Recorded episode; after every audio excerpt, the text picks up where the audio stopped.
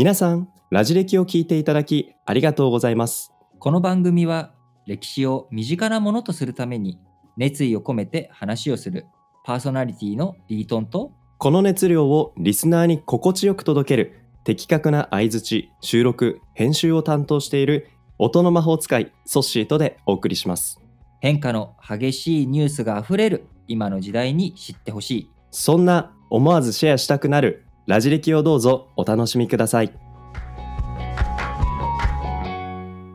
まあ今更なんだけどさはい。まあ星野源さんとうん。ガッキーが結婚したやないそうですね、そうですね。であの二人といったらやっぱあのね逃げるは恥だかなんだっけ？役に立つ？そう逃げ恥ってやつあったじゃない、でしたよ。まあ今更、もう結構時間もね、どっちも逃げ恥も立ってれば、あのー結まあ、お二人の結婚話もね、ね、あのー結構立ってるんだけど、立ってますよ。あの、まあ、あとなんでこの企画を、このタイトル、こういう話をしようと思ったかというと、うんあうん。のーその、あれなんだよ。あの、エヴァで、まあ、エヴァと言ったらさ、まあ、あの、シンジ君の逃げちゃダメだ、逃げちゃダメだ、逃げちゃダメだという、まあ、こういったことがあって、まあ、逃げるをやっぱ一つテーマにね、やりたいなっていうことで、今回次回と逃げるという話をしていきたいんだけれども、先にうん。結論から言っとくとね、ほう。逃げていいんです。お、なんかほっとしますね。いや、まあ、阻止はダメよ。え、阻止は、阻止は逃げちゃダメなんだけど、一般的な大多数の人は阻止あの逃げて OK っていうこ。いや、まあ、僕もちょっと逃げたい気持ちは置いときますよ、じゃあ 今日。今回は君はね、もう一生逃がさないよ、僕は。あのーということで、えー今回はその中でも逃げまくった男、ほ。逃げまくって、逃げまくって作った大帝国400年、ほ。漢の酵素という男。おーこの人ね、まあ、劉邦っていう名前で、うんえー呼ばれて、まあ、皇帝の名前としては漢の酵素。漢と言ったら、その漢字の漢だったり、漢民族の漢ということで、要はまあ、中国が、まあ、最初の大帝国。作ったのは秦の始皇帝だけど、まあ、あれ短く終わっちゃったから、文化社そうでしたね会を整えてといくっていう中では、この漢っていう時代、めちゃくちゃ大きいわけよ。多分ね、リスナーの人の中で歴史あんまり好きじゃないとか、中国史ダメっていう人でも、かなりうんうん冒頭に出てくるし、漢字の漢だから、漢って知ってるよっていう人は多いと思う。うんうんソッシーも知ってるでしょ？いや、もちろんもちろん。で、今言ったように、確かに先の方に出てくるから、たくさんある中国の歴史の時代の中でも、漢って大体覚えている。そう。最初にあるのはね、結構ね、みんな覚えるし、先生も、学校の先生も最初の方って、そんなにあの、うん急ぎ足、駆け足でやらないから。そうですね。まだまだ始まりたての授業の時に、ゆっくり話ができる。ゆっくり話をするので、漢っていう国はね、知ってると思うんだけど、この国を作った男、うん。漢の酵素、劉邦という男はですね、うん。逃げまくってたんですよ。意外。意外でしょ？です。うん。こんなことはね、それは教科書には書いてないんだけど、これ、うんうんうんあのーもう、彼はね、逃げまくった。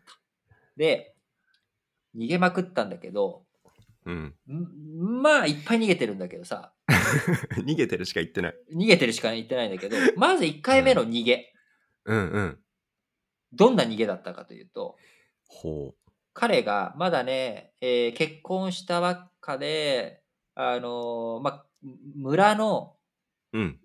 区域の町、帝町っていうんだけど、あの、帝っていうのはなんとか帝とかっていう、あの、勝ち時帝とか、あのフランス帝みたいな、あの、食べ物屋さんで使うあの、ありますね。洋食屋さんの手。そうそうそうそうそう。うかんむりに口書いて、わかんむりに、はいあの、はい長藩の長って書く帝。うんうん。えーこれの帝長さんっていうのをやってて、まあ、村の中に、その、ある、うちっちゃい領域、これの、まあ、顔役みたいな感じから、まあ、地元のっていう。んんんはい。で、まあ、その、劉邦、それを一応やってて、えー時は時代はまだ秦の始皇帝の時代。うん。秦の始皇帝の時代ぐらいかな。まあ、秦の始皇帝が死んだか死んでないかぐらいの時代だと思うんだけど、はい。あのーそこで、えー、秦の始皇帝のお墓の離山陵っていうね、今のあの、兵馬俑。うんうんうん。これを作るのに当然人手がいっぱいいる。確かに。で、ついてはその人手をね、あのー連れて行きなさいということを、うんうんまあ、お役所から言われて、えー、劉邦、劉帝長は、はるばる人を連れて、まあ、そこに行こうとえー工事現場まで連れて行こうとしたら、ふむふむ。まず、えーそう連れて行こうとした、あの、候補たち。これが、まず逃げ出すと。自分より先に、あの、部下たちが逃げ出す。逃げ出す。ねそんなところに行ったらさ、あの、留保は送り届けるだけの人だけど、あ候補さんは、えーのうん行ったら、あの、は死ぬまで働かなきゃあかんと。生きて帰れない。倒されるわけですよね。生きて帰れないと思ったら、まあ、逃げ出すわなと。でで、すね。それで困った留保をどうしたかって言ったら、うんうん。やべえ、俺このまんま行ったら、みんな、こうね、ひ何人連れてけって言われたか知らんけど、100人連れてけって言ったのに、2人しか連れてけなかったりとかしたらさ、これは逆に俺が死んじゃうやん、殺されちゃうやんということで、責任問われますね。そう。えー、なので、劉邦も逃げました。劉邦も劉邦も逃げて、えー山賊に、えーはいなると。山賊になったわけですね。もう、まあ、山賊って言っても、なんか山のね、奥地、その、うん追っ手が追われないところに、まあ、隠れ住むようになったと。へえ。めでっちゃ逃げてるじゃないですか。そう、最初の逃げ。で、うんうんうんその後、秦の始皇帝が死んだ後に、秦っていう国がボロボロになってめちゃくちゃになっていく過程の中で、お、もうちょっと、こう山賊やってる場合じゃない。俺も、お反乱に乗り遅れないようにしようということで、えー反乱に乗っかって、で、それでいつの間にか、あー大勢力になっちゃった。いや、すごい、すごい勢力の拡大ですよ。逃げてた男が。逃げてた男が。そして、その逃げてた男、お秦が滅亡した後に、まあ、ライバルとなる項羽と劉邦。項羽と劉邦の争いっていう、これね、漢文とかでも、古典との授業とかでも取り扱ったりするから、あの、項羽って名前を知ってる人もいると思うんだけど、うん項羽と劉邦が相争うっていう、まあ、こういった状態になったわけです。で、うん劉邦、なんとなんと、その項羽の本拠地を占領することに成功したのね。お、すごい。これ、うあの、項羽のお背中側のところの、お国を反乱を起こさせて、で、はい項羽がそこの成敗ししに行ってる間に、項羽の本拠地を占拠しちゃうっていうことをはあ。したらですね、うんあ、の、俺も勝ったぜって思って酔っ払っちゃってたんだよね。で、そしたら、こう、項羽が本拠地を落とされたことを聞いた項羽が、もうんうんうんう必死に取って返して、が、うんうん、で、一瞬で蹴散らされちゃったわけ。で、また、また劉邦逃げると。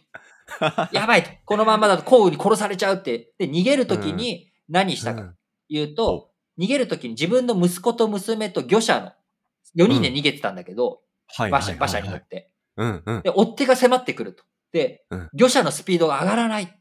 うんうんうんで、そこで自分の息子と娘を放り出した。マジっすか？捨ててもっと、スピードを出すために。で出すために。で、魚者が、何やってんすか？って。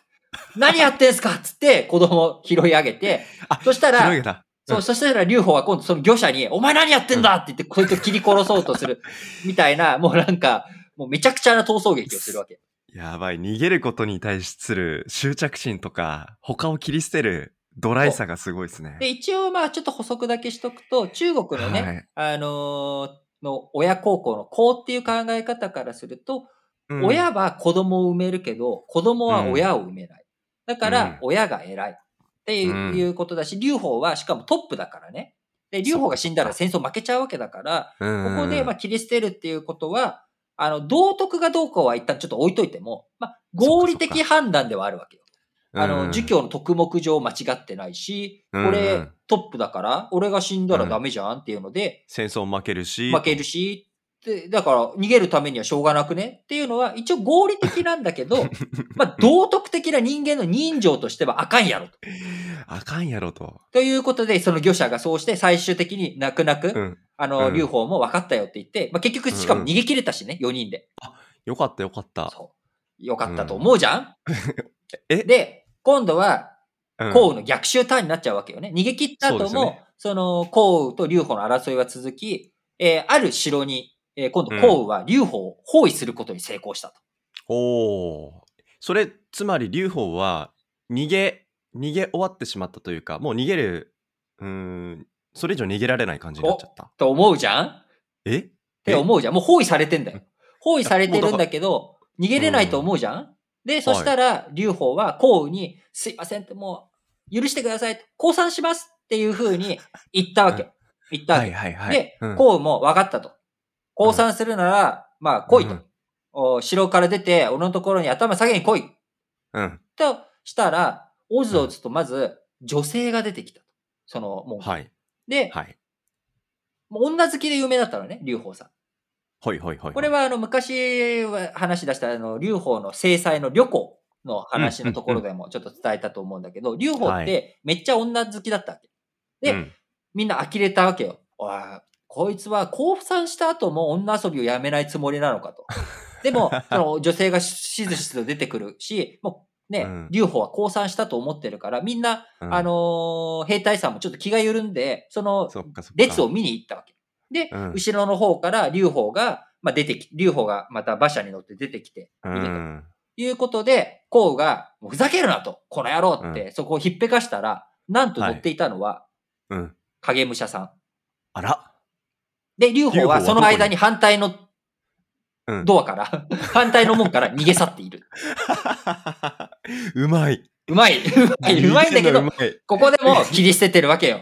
すごいな切り捨て方がやっぱ、潔い。そう。で、彼はこの3回の逃げの結果、うんうんうん。別に3回の逃げの結果じゃないんだけど、まあ、うん3回逃げて、こう、ついにトップに立ち、えー、項羽を倒して、漢帝国を作りました。これでもう俺逃げることないんだ。って思うじゃん。思っ、え？思うでしょ。もう一回逃げるこ、逃げることになります。待って、自分の国になったのに、そっから、何から逃げなきゃいけないんでしたっけ？今度はですね、北から、はい。郷土。遊牧民族との争いはが起きて、この郷土を倒そうと思って、えー行ったらですね、あの、郷土の奇襲にあってしまって、包囲されて、えー食料がなくなっちゃって、ウェーンってなっちゃう。で、この時に劉邦どうしたかというと、えーその郷土のお奥さん、えー郷土のトップ、その善雲って言うんだけどね、えー突善雲さんっていう人の奥様に、えー貢ぎ物をして、なんとか包囲を解除させてもらえませんかってお願いして、えーその隙になんとか逃げて、えー無事に、えー帰ってくることができたということで、すごいな逃げのプロフェッショナルですね。逃げのプロフェッショナル感はあるよね。あの、本当に、ありますね項羽と劉邦の中の劉邦っていうのは、やっぱ人間的なところとか、その戦闘能力的なところでは、やっぱりこう、項羽とかと比べても、その強度の、あの、うん遊牧民とかと比べて、決して強いわけじゃないんだけれども、何かその人がほっとけないその、うんさっきのあの、馬車で逃げるときに魚者が、うん。誰やってんですか？みたいな、そんなことしちゃダメでしょ！みたいな、なんかそういう、うん。こう、叱られ、なんか愛されキャラというのかな。そうなんか支えてあげなきゃこいつダメなんじゃないかっていうふうに思わせる、そういう人間力、そのおおらかさもあって、えーまあ本当にそのね、困ったら逃げるっていうそういう人間臭さが時に、うん。あの人の心を掴んで離さないという、まあこういったお話で、えーだったんですよ。なのでうん皆さんね、あのー逃げちゃダメだとかってよく言う人いますけど、うんいいんですよ、逃げたって。天下取れるから。逃げても天下取れるし、子供を捨てようが、あの、自分の部下を、あの、影武者にしようが、あの、山賊になろうが、あの、兵こら貢ぎ物を送ろうが、やっぱり最後にこう、どういうふうに逃げ延びつつも自分が、えー生きていく。生き残るために何をするかっていうね、こういったことが時に必要になるタイミングで、恥も外聞もなく、行動ができるっていうのはね、一つ、いい、いい、いいというかね、まあ、あの、勇気を持たれ、持つことのできるエピソードだったんじゃないかなと思います。うんいや逃げ方逃げるっていうことがダメってことじゃなくて逃げ方が大事ってことですね。逃げ方大事なのかな？なんかもう、逃げ、もうね、いろんな逃げ方があるっていうことなんじゃない？そうそうそうそうそう。だから逃げちゃダメだ逃げちゃダメだっていうことではないっていうことだけでもね劉邦からたくさん勇気をもらった気がしますね。はい。ということで、次回はですね、あの、日本から、日本史からね、ちょっと一人登場してもらおうと思いますので、次回もぜひ楽しみに聞いてください。えーお相手はリートンと、ソッシーでしたこんにちは。ソッシーです。皆さん日々のニュースって理解できていますか？政治や経済国際関係に社会問題さらに用語の意味や背景まで踏み込んでいくとそりゃあ簡単に理解できないですよね。そんな自信がないなっていう方にラジ歴による新聞解説ながら劇ってポッドキャスト番組があるんです。これはリートンがその日の新聞から主要話題をピックアップ。歴史背景やニュースの視点をラジ歴風に毎朝喋っています。新聞を読みたいけど、なかなか時間がないな、詳しい解説が欲しいなっていう方はぜひ、各種ポッドキャストプラットフォームや Spotify などで、ラ、ジ、レ、キ、新聞解説で検索してチェックしてみてくださいね。